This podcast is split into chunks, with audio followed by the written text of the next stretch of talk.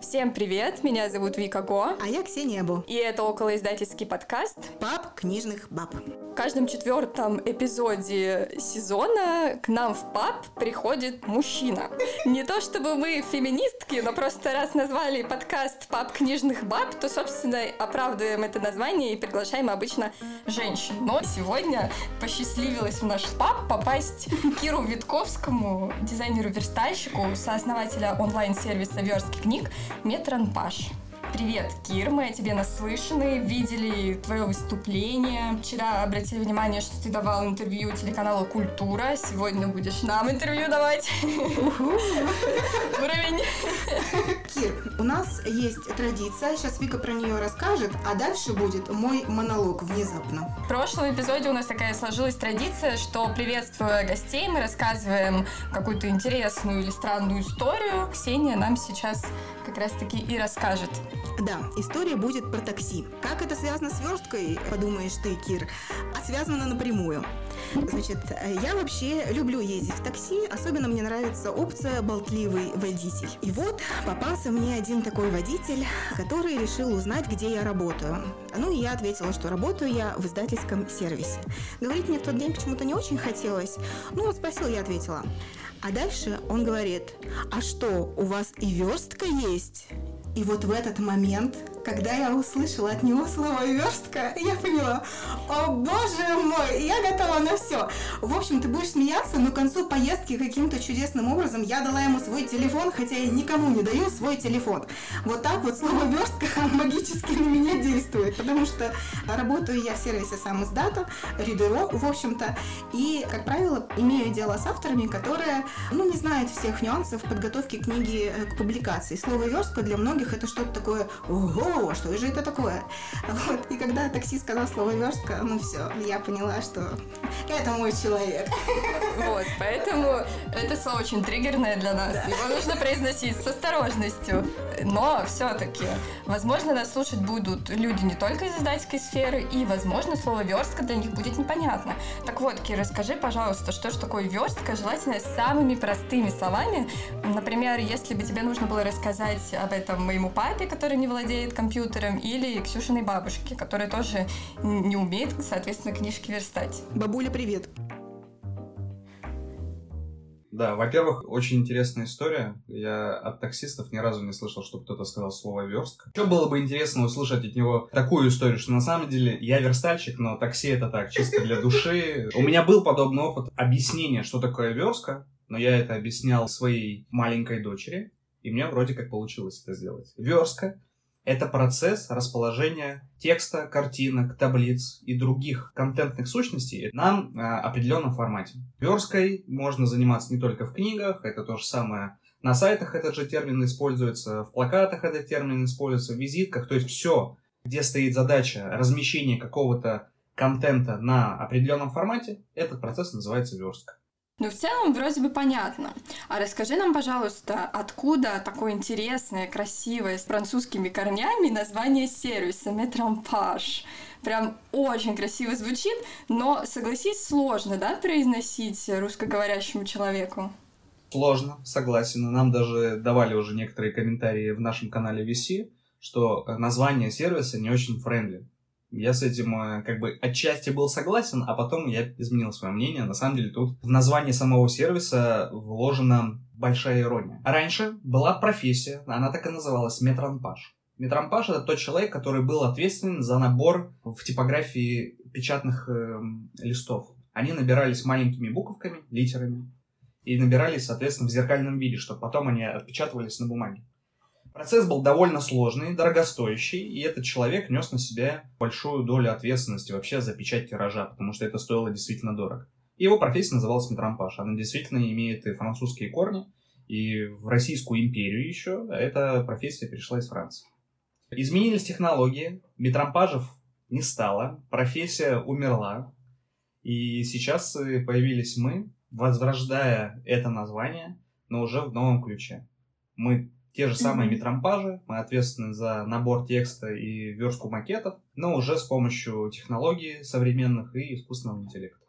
Здорово, что ты сказал, откуда это слово взялось, что такая вообще профессия была. У нас просто этот сезон посвящен как бы необычным таким издательским профессиям. У нас в гостях были литагенты, и продюсеры, и гострайтеры. И вот сейчас, по сути, мы обсуждаем да, такую профессию метанпаш. Все равно же можно так называть людей, которые верстают онлайн. Да, именно так и называют студия Артемия Лебедева своих верстальщиков. Очень богемно звучит. Ну да, они, наверное, еще так метрон пауш, вот как-то вот так это делают. Это, знаешь, надо было э, книжного продюсера называть импресарио.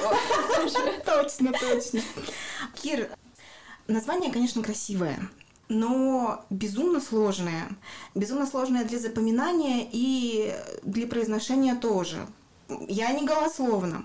Я тут, значит, посмотрела видео, где вас объявляют на питчинге, сейчас я скажу, демо-день шестого потока, где вы вышли в финал акселератора Спринт Фонда развития интернет-инициатив, и я вас поздравляю, вы и Виктория тоже Да, поздравляю. я Так вот, ведущая, когда вас объявляла, сказала «Ментранпаш», и я такая «Ух!» Ну сложно, ребята, сложно. На кого же вы ориентируетесь, когда такое название выбираете?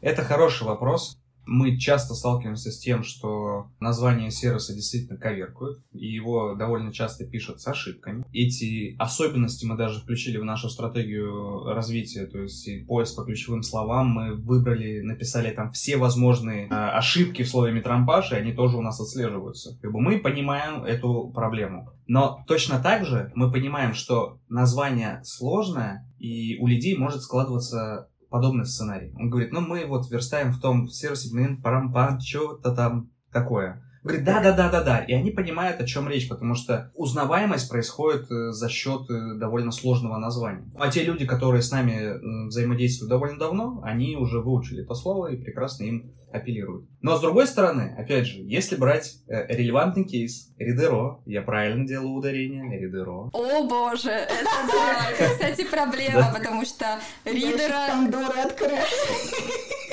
И Беро, опять же. воспоминания разблокировано. Ну, я просто уволилась, и э, я очень часто отвечала на звонки авторов, и там все время ридера, ридера, и я такая, ридеро. Это итальянское слово. Ну ничего, ничего, и Ридеро запомнили, Метранпаш запомнил, так ведь, Виктория? Ну, то есть, собственно, вы отстроились от каких-то других сервисов тем, что у вас такое яркое, с первого раза не запоминающееся название, а потом, потом запоминается. Да, это с одной стороны. С другой стороны, я хотел, чтобы у нас название звучало именно на кириллице, потому что мы делаем упор именно на верху кириллических текстов. С кириллицей вообще в русском языке огромное количество нюансов, которые надо побеждать. Это и переносы, и сложности с вообще работой с кириллицей, с кириллическим шрифтом, так, чтобы это смотрелось плюс-минус адекватно. То есть верстальщики знают об этих проблемах, но чтобы решить это с технологической точки зрения, там нужно провести много человека часов изучения, тестирования и всего остального. То есть мы делаем упор на кириллице. Поэтому и название, оно, конечно, имеет французские корни, но лет еще так 80-100 назад оно бы на самом деле никого из издательской деятельности не удивило. А вот здорово, что ты сказала, что вы делаете упор именно на кириллицу и обозначил, что очень много есть проблем. Вот об этих проблемах мы сегодня тоже хотели поговорить. Для слушателей сделаю ремарку вообще, почему мы позвали Кира и решили именно обсудить верстку. Казалось бы, такая тема сложная для аудиоформата, ведь лучше, когда наглядно что-то объясняешь. Но, надеюсь, мы сегодня справимся. На самом деле, мы с Ксенией умеем верстать. Я умею верстать в индизайне, правда, давно этого уже не делала, но какие-то знания все равно остались. А Ксения как раз у нас специалист по верстке книг в Ридеро. В общем-то, мы хотели с тобой обсудить вот эти вот все нюансы верстки.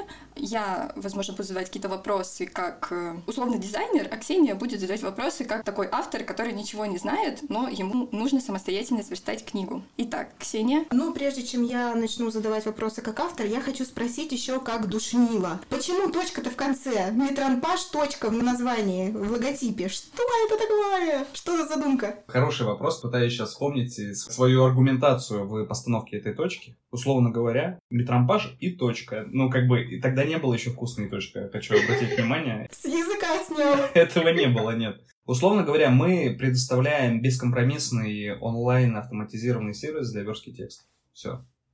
Ну, это, знаешь, Ксения, как в переписке, когда вот точку поставил в конце, это Железный аргумент. А, а все-таки Метронпаш это сервис для кого? Для начинающих авторов, которые ничего не смыслят в верстке, или он для дизайнеров-верстальщиков, или для тех и для тех? Я чуть разверну этот вопрос, потому что мы благодаря акселератору Sprint увидели возможность с помощью нашим корпоративным клиентам. То есть мы сейчас считаем, что корпорации являются ключевой целевой аудиторией, далее издательство, сам издат и верстальщики. Причем сам издат и верстальщики — это именно те две группы, которые платят деньги в сервисе в текущий момент. Для верстальщиков мы знаем, за сколько верстальщики делают свою работу. И, в принципе, использование сервиса позволяет им отщипнуть небольшой кусочек денег, но сделать проект сильно быстрее. Это для них, ну, для некоторых верстальщиков является уже обычным рабочим сценарием. У нас много авторов самоздатов, которые просто приходят верстать свою книгу и сразу же отдают в издательство.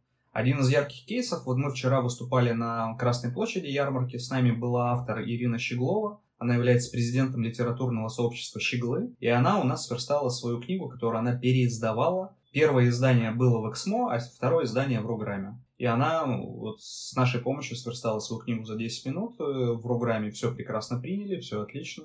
И напечатали. Вчера вот я держал в руках э, первую печатную книгу, которую была сверстана с помощью метрампажа. А обложка, причем, была сделана с помощью нейросетки. Нейросетки Midjourney, и дизайнер ее дотюнивал, но этого функционала у нас пока нету, он в разработке. А, то есть вы обложки тоже в какой-то момент будете предлагать авторам? Да. Кстати, да, про обложки-то мы и не подумали. На самом деле про нейросети мы уже делали эпизод, и как раз обсуждали Midjourney, потому что Ксения у нас курирует не только услугу ручная верстка, но и дизайн обложки с помощью нейросетей. Да, и это каждый раз для меня такой интересный experience, когда я отдаю ТЗ, потом как-то там дизайнер э, создает промпт, и я получаю что-то на выходе. И я такая, неужели я это заказывала? Иногда получается даже лучше, чем хотелось бы, а иногда не очень. В общем, нейросетки для меня пока это что-то такое странноватое, я отношусь с настороженностью к ним. Но с ними нужно уметь общаться. Э, вот уже в течение пяти месяцев я провожу исследования на тему составления промзапросов и готовлю здоровенный гайд, в котором как бы ни для кого не секрет, что если в запросе будет находиться имя определенного автора, то, соответственно, нейросетка будет подражать его стилистике, брать какие-то, возможно, фрагменты его работ, перерабатывать и использовать в самих дизайнах. И я прогнал почти что тысячу художников через нейросетку. И у меня теперь есть, по сути, здоровенная карта по всем возможным стилям, которые можно использовать в нейросеть. На основе этого я собираю гайд. Если вам будет интересно, с удовольствием поделюсь. Потому что с помощью этого гайда можно создавать промпты для людей, которые, по сути, не так много времени потратили в промпт-инженерии. То есть составление промптов — это промпт-инженеры. Это новая профессия, о которой мало еще кто знает. Но с помощью этого гайда у вас э, самостоятельно получится создавать крутые результаты именно с помощью нейросеток. Угу. Исследование это здорово. Я думаю, этот гайд Ксении очень пригодится. Сто процентов.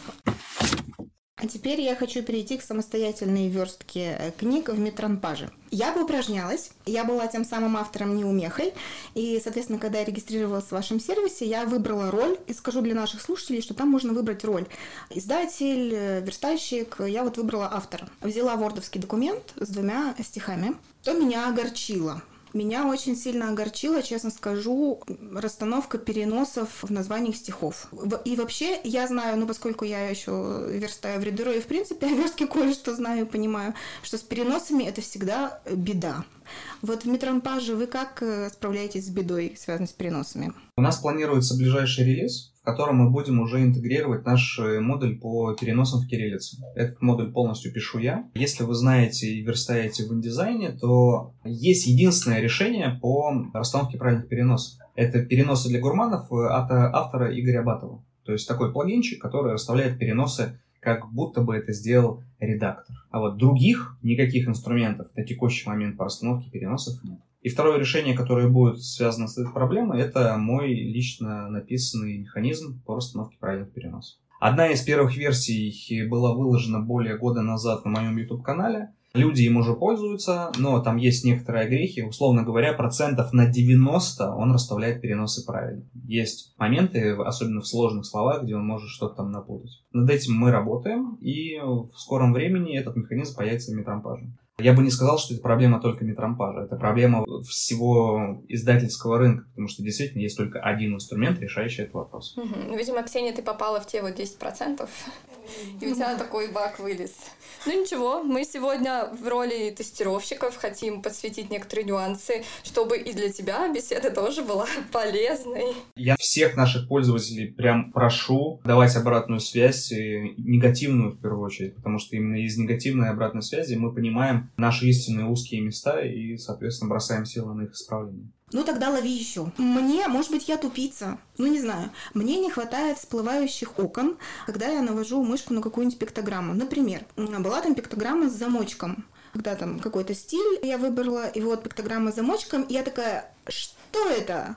Интуитивно, честно скажу, непонятно. Вот вы планируете какие-то всплывашки сделать?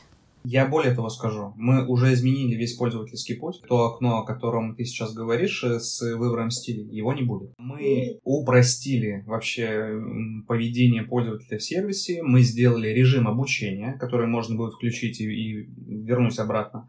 А также у нас большое количество всплывающих э, подсказок. Вот, помимо этого, пытался поставить себя на место людей, которые ни разу не верстали, но вот вдруг им приспичило. Для этих людей мы напишем еще небольшой курс. Как пользоваться метрампажем. Это будет курс буквально там на несколько уроков, там по 10 минут, которые будут раскрывать все э, возможности и тонкости работы. Это будет видеоформат, да? Видеоформат, да, с демонстрацией экрана и прям показываем, что зачем, куда нажимаем, что получаем. Mm, отлично. Ну, это очень хорошо. Говорю, как человек, который в техподдержке Редропа работал и пытался по телефону что-то объяснить, как надо там сверстать. Кир, у нас подкаст имеет э, психотерапевтический еще эффект, э, прежде всего для нас с Викторией, поэтому мы можем говорить, что у нас что-то бесит, мы чего-то ненавидим, это все в порядке, так и должно быть. Ты тоже можешь говорить, если тебя что-то бесит. Да, у нас приветствуется. Хорошо, если я что-то вспомню, обязательно поделюсь. А я тем временем вспомнила еще об одной проблеме. Вот честно скажу, что на стихах, которые я верстала тестово, я с ней не столкнулась, но вообще предполагаю, что она есть. Это вдовы и сироты. Наши слушатели сейчас, наверное, подумали, Ксения совсем чокнулась. В одном из выпусков мы говорили о суррогатном материнстве э, в издательском деле, и оказалось, что это был у нас Виктория что? Гострайтинг. Да. А сейчас мы говорим о верстке и вот вдовы и сироты. Это висячие строки, которые, как я сегодня выяснила, простите, кто э, крайне негативно относится к жаргону, Оказывается, коллеги по цеху называют их блядскими строками, а я-то думала, что это просто моя такая, знаете, оценка, мое огорчение. Но нет, оказывается, мы все солидарны. Так вот, что в метранпаже делается с этими блядскими строками? С ними мы боремся, и на в финальных результатах их нету. Единственная проблема, которая у нас остается, над которой мы еще работаем, это, допустим, недотянутые строки до конца страницы. То есть бывает такое, что страница заканчивается, и у нас остается там буквально одна или две строки, с которыми нужно еще по-хорошему дотянуть. Я сейчас расскажу, как это делается живьем, живым версальщиком. Mm-hmm. Во-первых, либо увеличивается кернинг в целом абзаце текста, чтобы у нас появилась дополнительно одна-две строки. Это первый вариант. Второй вариант. Игнорируют э, общий интерлиньяж, межстрочное расстояние, и чуть-чуть его увеличивают. И третий вариант. Привлекают редактора и говорят, дорогой редактор, допиши вот здесь, пожалуйста, 73 символа текста, не меняя, соответственно, смысла абзаца, чтобы мы закрыли эту дуру. Все. Других вариантов решения этого вопроса нет. У нас в разработке уже как раз первый и второй вариант. Они с технологической точки зрения несложные. А вот третий вариант мы тоже планируем интегрировать. Но у пользователя появится дополнительная галочка, типа «вносить изменения в мой текст». То есть мы будем подключать нейронку. Нейронка российская, аналог чата GPT, но не сберовский гигачат. Но эта нейронка будет дописывать фрагменты, кусочки текстов, чтобы они соотносились с написанным текстом автором и которые будут закрывать эти дыры. То есть это такой вот небольшой спойлер и такое раскрытие карт. Так, а автору это потом как-то будет подсвечиваться, что вот в этот фрагмент? Да, обязательно. То есть мы, скажем, вот тут и тут мы дописали какое-то количество символов, подсветим текстом и скажем, зачем мы это сделали. Ну, то есть для того, чтобы не было дыр в конце страницы. Красота. Звучит фантастично, но так как же хочется, чтобы это уже поскорее случилось.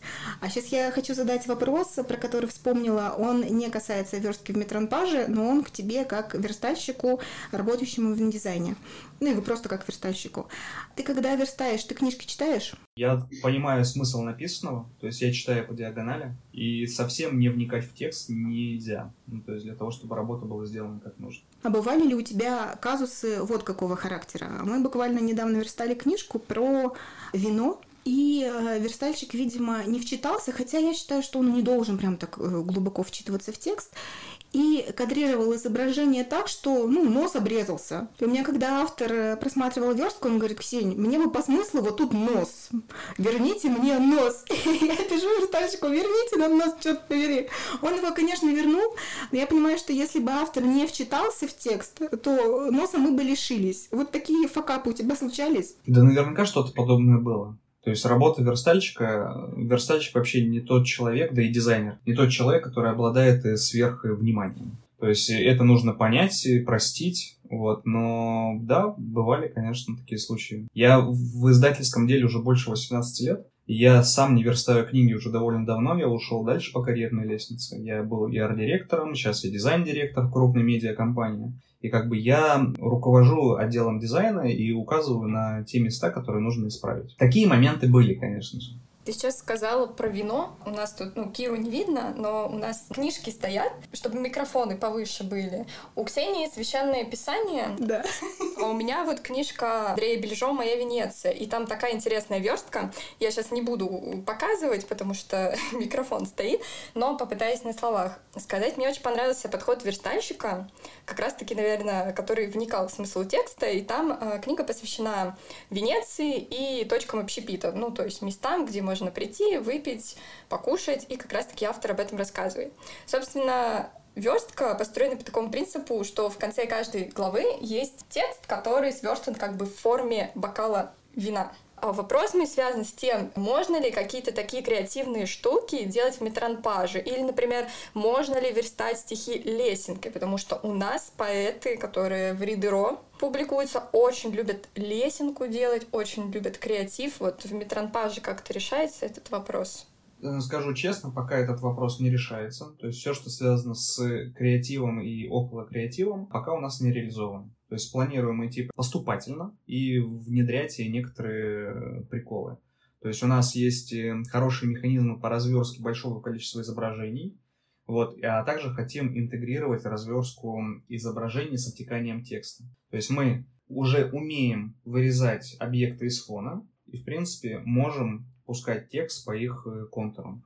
Но этого пока что нет в текущей версии сервиса, и это будет, дай бог, в этом году. Честно скажу, разработка довольно сложная. Подглядывать и списывать не у кого, поэтому мы вот прям идем и набиваем свои шишки, делаем развороты по разработке. Но это звучит как оправдание? Да, я оправдываюсь, так и быть. Мы понимаем на самом деле, потому что разработка — вещь дорогая. И тоже, когда работала в Ридеро в роли специалиста технической поддержки, мне приходилось говорить ровно с такими же интонациями авторам. Извините, но пока это в разработке, мы стараемся.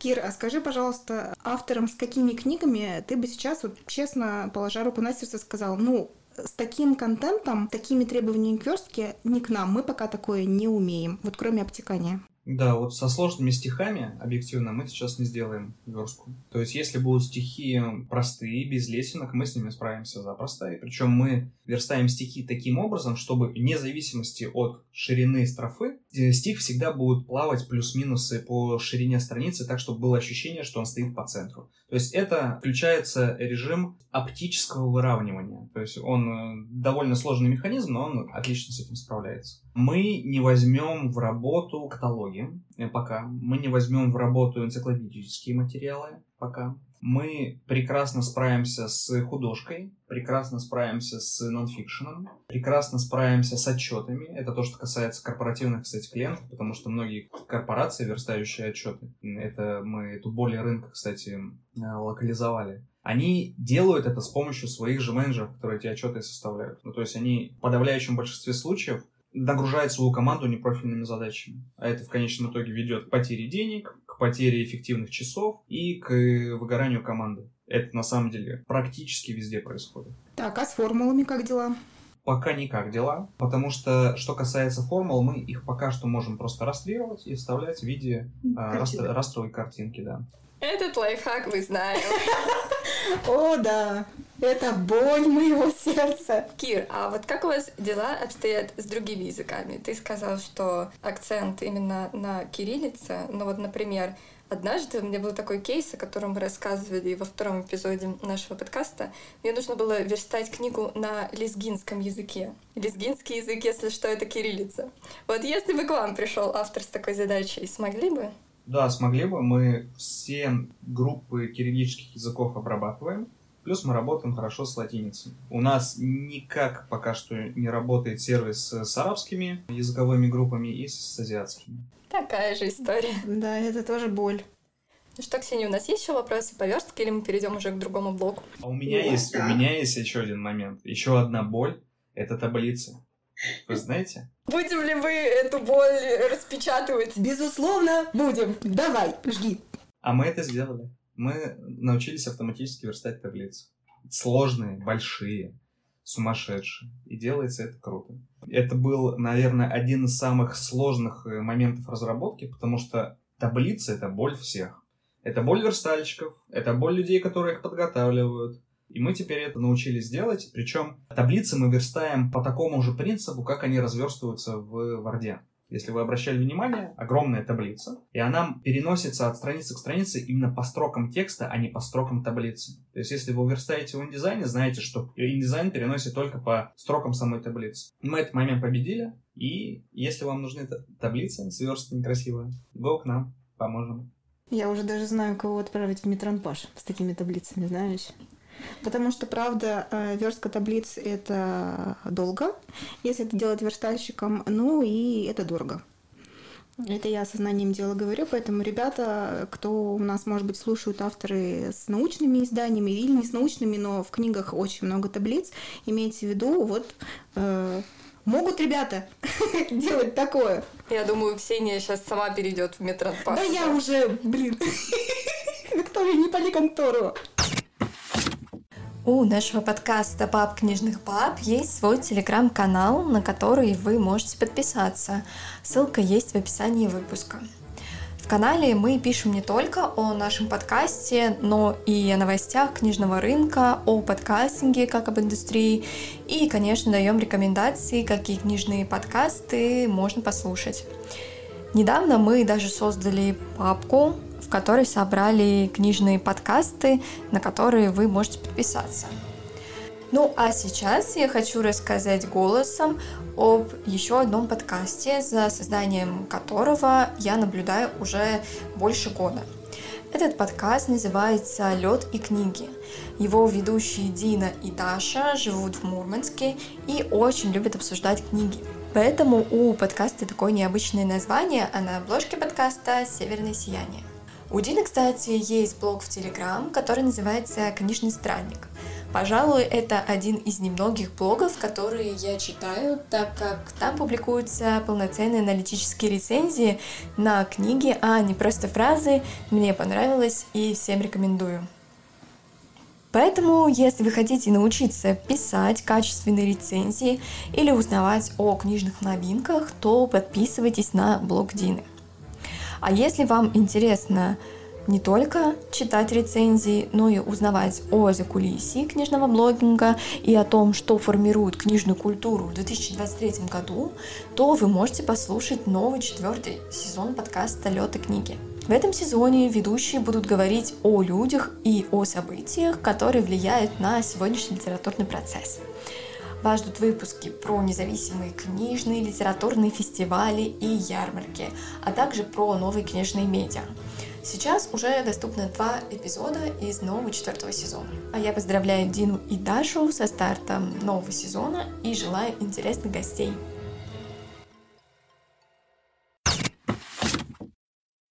Следующий блок вопросов будет юридического толка. Посмотрела я твое выступление.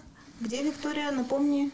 На выставке Non-Fiction да, на стенде на строк. Non-Fiction. Мне Виктория просто скинула, я с интересом посмотрела, и меня зацепила фраза твоя, что верстку невозможно украсть. И я такая, хм-хм-хм, а действительно ли это так? Полезла, значит, ГОСТ изучать, там, про копирайт, и увидела, что есть знак охраны авторского права на редакционно-издательское оформление издания, и подумала, а что это, если не верстка? А потом вспомнила кейс. Пришел к нам автор из Эксмо и говорит, вот меня там опубликовали, мне очень нравится тамошняя верстка, но прав у меня на нее нет. Я бы хотела публиковаться у вас, но с точно такой же версткой. И наши юристы запретили. Так что же, получается, все-таки верстка такая штука, которую можно украсть, но не нужно. Давайте тогда поймем в начале параметры входящего вопроса. То есть, с одной стороны, верстка — это и одинаковый формат, и одинаковые шрифты, и одинаковые поля, и одинаковое все. То есть один к одному. Да, в этом случае это можно сказать то, что весь макет полностью украден. Но небольшие изменения в полях, небольшие изменения в модульной сетке или в использовании шрифтов уже создает, по сути, новый макет. Они могут быть похожи. Если посмотреть какую-нибудь художественную литературу, да там каждый второй макет э, сделан по одному и тому же принципу. То есть э, с несложными, с простыми изданиями и сверсткой, я думаю, что этот вопрос, ну, это мое мнение никак не подкреплено юридическими знаниями, но мне кажется, вот именно с простой версткой тут э, вопросы не стоит выеденного яйца. А вот со сложными верстками, допустим, каталожными или какими-то журнальными, да, там действительно есть яркие Э, стилизующие, стилеобразующие элементы, яркие приемы, которые будут прям говорить и кричать о том, что ребята меня сперли откуда-то. Тут, видимо, есть какая-то очень э, плавающая грань, где вот эти элементы, которые можно стащить из макета, и какие нужно изменить, чтобы этот макет считался уже как бы новым макетом. Одно дело просто какой-то элемент взять, но это нормально, как бы взаимообмен. Один дизайнер что-то придумал, другой посмотрел, ему понравилось, он адаптировал от э, другой проект. Но я думала, что наш вопрос связан именно когда один в один. Но запрос у автора, который ко мне пришел, действительно был вот один в один. И mm-hmm. я думаю, если бы мы, например, ему предложили другой шрифт, взяли тот же самый фон, у него там фон, кстати, был такой довольно узнаваемый, и в принципе верстка была, я не скажу, что она супер сложная, но она правда узнаваемая. Mm-hmm. Если бы мы ему предложили другой другой шрифт. Может быть, правда, чуть-чуть поменяли сетку, оно бы и прокатило. И второй момент, когда верстала стихи, увидела, что на макетах автоматически проставляется водяной знак о том, что макет создан э, в метронпаже. Потом пошла в ФАК и прочитала, что метронпаж не несет ответственности за материалы, которые э, верстаются. Верно. И потом я вспомнила про закон, УК РФ, статья 242.1, я выписала, изготовление и оборот материалов или предметов с порнографическими изображениями несовершеннолетних.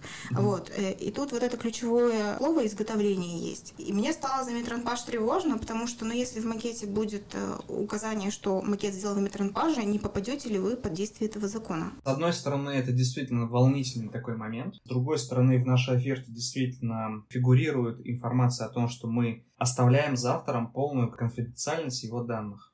Бывают люди, которые при, написали свой супер гениальный роман, они сверстали его с метрампажем, и он хочет быть обезопасен, что мы не знаем, и что мы не украдем его рукопись. То есть мы это честно исполняем. То же самое относится к другим.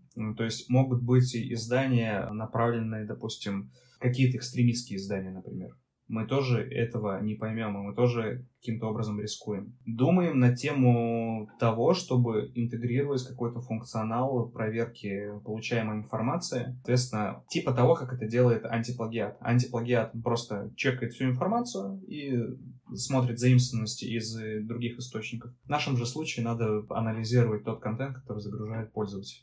А вот это уже интересно. У нас, кстати, был выпуск про модерацию. Как раз мы приглашали нашего коллегу из отдела модерации, угу. Евгения. Вот, и если тебе интересно, ты можешь послушать этот эпизод, и там мы рассказываем, как модерация устроена в Ридеро. Может быть, это будет полезно. Мы пришли к такому выводу, что можно использовать нейросети для того, чтобы подсвечивать проблемные э, места. Но в любом случае эти проблемные места потом нужно смотреть глазами человека и, может быть, даже приключать юридический отдел дел, потому что ну, не всегда понятно.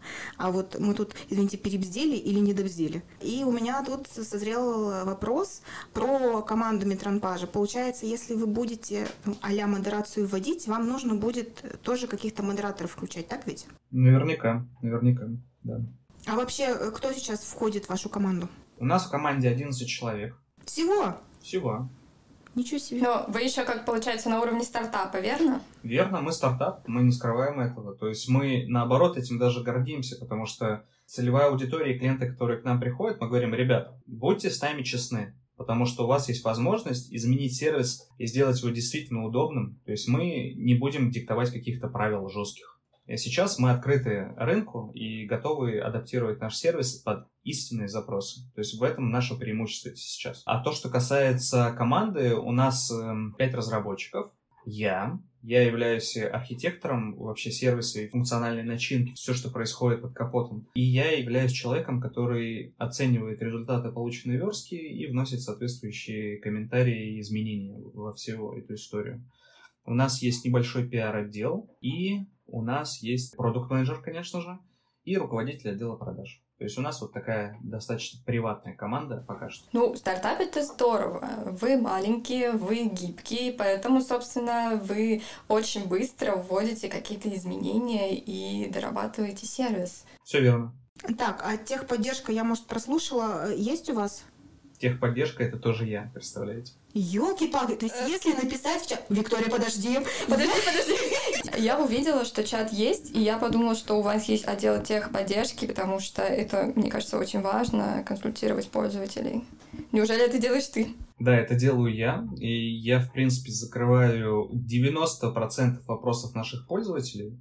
Также у нас есть автоответы, которые были, опять же, мной настроены на основе тех вопросов, которые уже чаще всего задают. Вот. А по сложным техническим вопросам, если вдруг возникают такие проблемы, то подключается наш э, человек, наш э, технический директор и дает развернутый ответ. Но таких вопросов бывает немного. То есть получается, чтобы пообщаться с тобой, нужно просто написать вопрос в чат.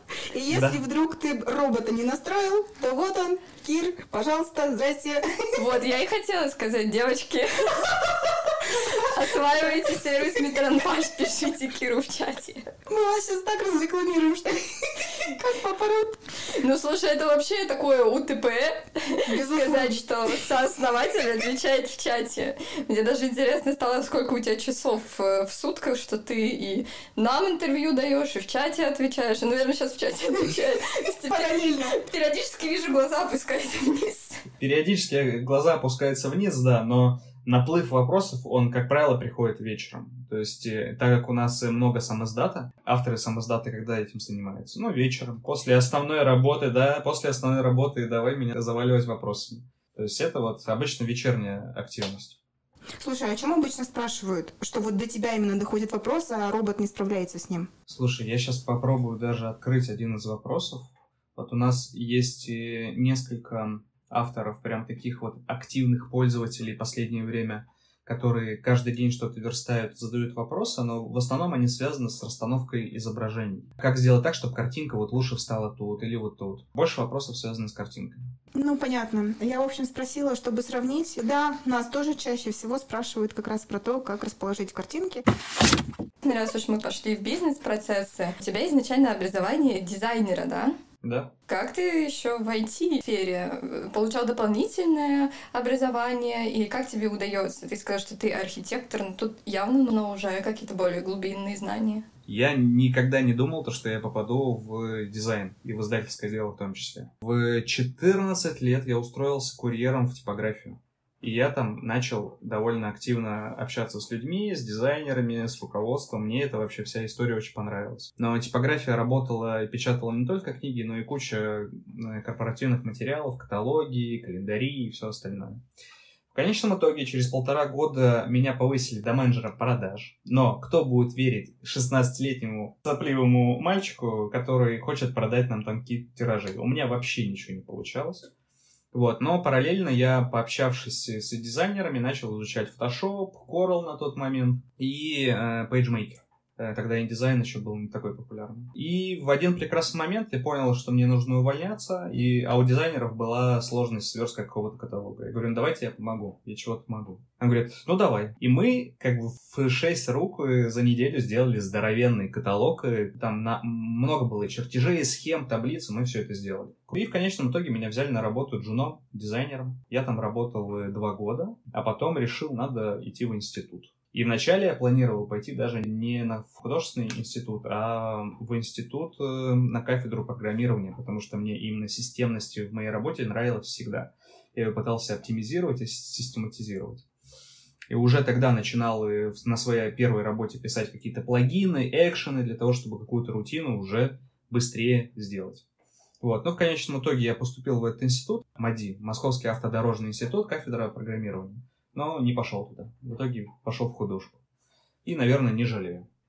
И получается так, что, будучи в институте, я постоянно занимался фрилансом, и для меня всегда было важно сделать проекты быстрее, чтобы получить быстрее деньги, оплатить институт, квартиру, интернет, все на свете. А вот поэтому ты называешься ленивым дизайнером, да? Да, да, именно поэтому я себя называю ленивым дизайнером. И как бы в основе моей работы легла все-таки оптимизация. Потом, спустя время, я написал курс. Назывался он Just Do Layout, просто делай верстку. И она была посвящена кодингу в индизайне, то есть написание грэп-запросов и работы с XML-документами. Там было много сложных таких около программистских историй. Попреподавал, выкатил это все на Ютубе, и потом подумал, что хм, пора начать делать какой-то сервис, в котором будут заключены все мои вот эти вот кодки, исследования, компетенции но э, с помощью еще дополнительной команды разработчиков, конечно, чтобы они это сделали честь по чести.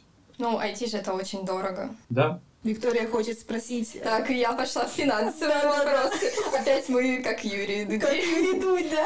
В общем, откуда брали деньги на стартап? Вот что хочет спросить Виктория. Деньги на стартап я брал из своего кармана. Скажу честно. На текущий момент своих денег в проект уже вложено порядка 5 миллионов, но учитывая те же самые деньги, вложенные в Ридеро, это капля в море. То есть я прекрасно понимаю, что была бы эта сумма раз в 10 больше, у наша разработка, она пошла бы просто семимильными шагами. То есть мы внутри команды понимаем, что мы находимся сейчас еще в долине смерти, то есть в стартап-тусовке это называется долина смерти когда проект еще не вышел на самую окупаемость, ему нужно постоянно вливать в него деньги. Деньги заканчиваются, проект умирает. Мы до сих пор находимся на этой стадии, но в прошлом году я привлек еще грант э, от Фонда содействия инновациям на 4 миллиона рублей. Две недели назад мы успешно этот грант защитили, так что можете меня поздравить, потому что это отдельное и бюрократическое путешествие в недра системных, суперсистемных людей. Вот, но мы это сделали. И сейчас э, у нас уже есть первый контракт который нам позволяет также финансировать наше существование, нашу работу. У нас появился первый клиент, это ПАО МТС, между прочим, ни много ни мало. А у меня опять такой немножко психологический вопрос. А не жалко было свои деньги вкладывать? Вот я понимаю, что любой проект, э, стартап, даже самый маленький, вот наш подкаст, казалось бы, ну, такой маленький, несерьезный проект, но тоже требует денег. И требует то денег из своего кармана. Минус монетизация мы это называем. Да, у нас такой есть термин.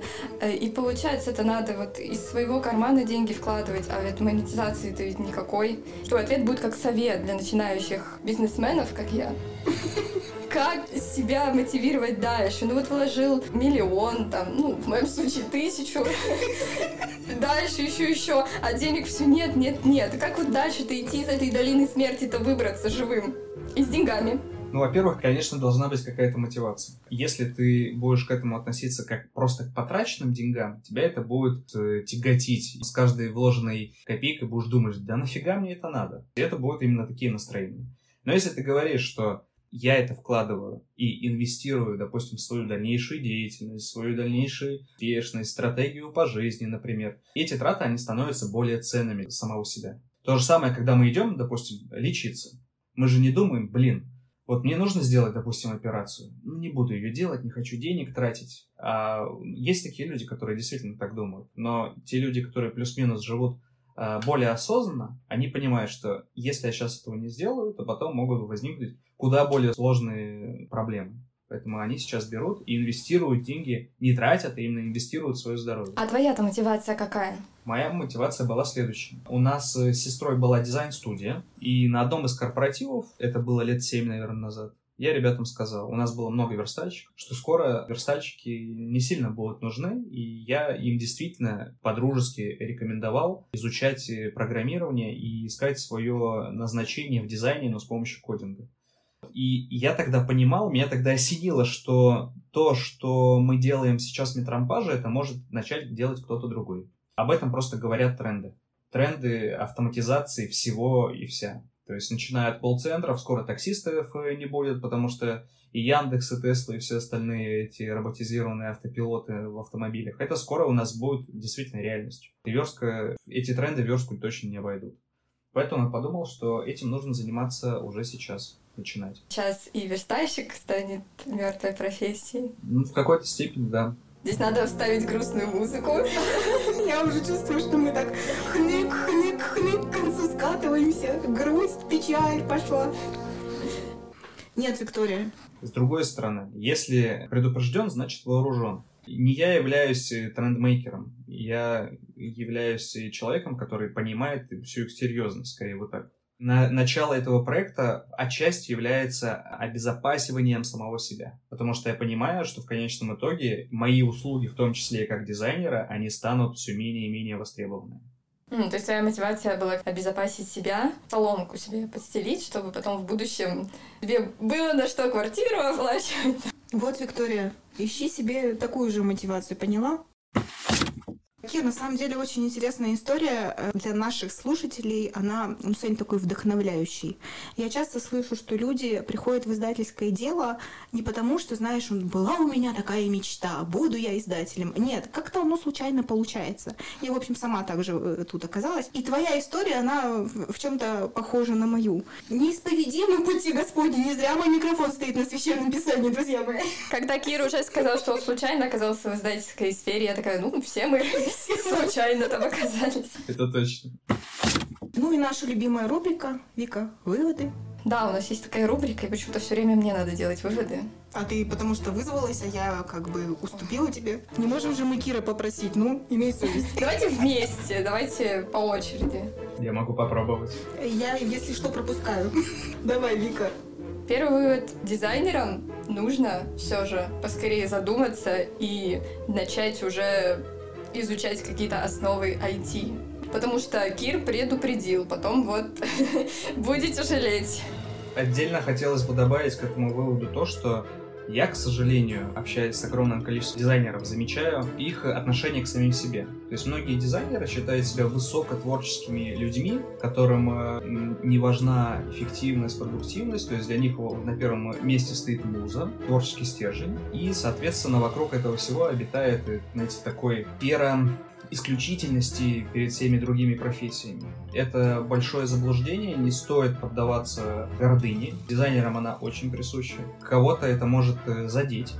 Но я это говорю, потому что я тоже находился в какой-то момент в такой позиции. Я исключительный, я дизайнер, я делаю классные концепты. Нет, это все мнительности. Нужно опускаться с небес на землю и действительно смотреть, э, читать новостные э, дайджесты и понимать тренды именно в сфере дизайна. И на данный момент эти тренды не самые утешительные именно для людей, которые вот ведут э, подобное отношение к своей профессии.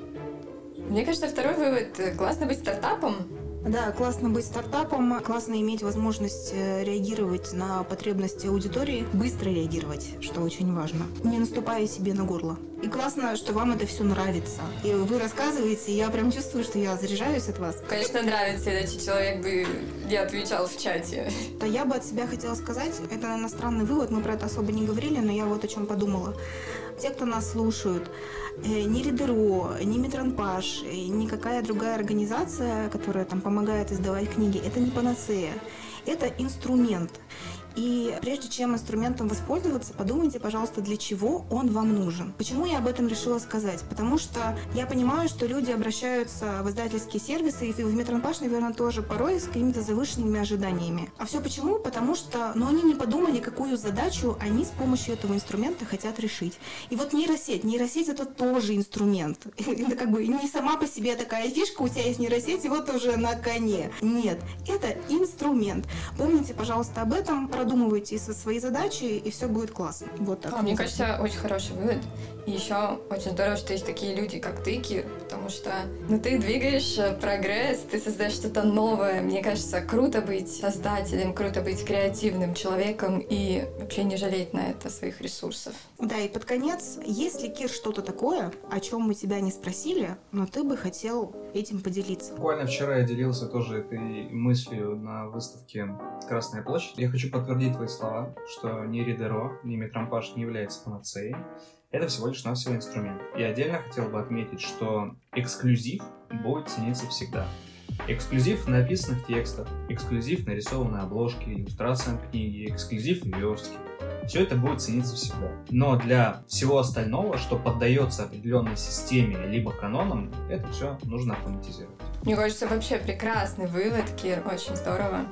Мы были рады с тобой пообщаться и познакомиться. Спасибо. Спасибо тебе за такую беседу. Мы узнали для себя очень много. И мне кажется, нашим слушателям, даже которые не верстают книги и вообще не работают в издательской сфере, это будет послушать полезно. Ну и жди нас в чате, как говорится.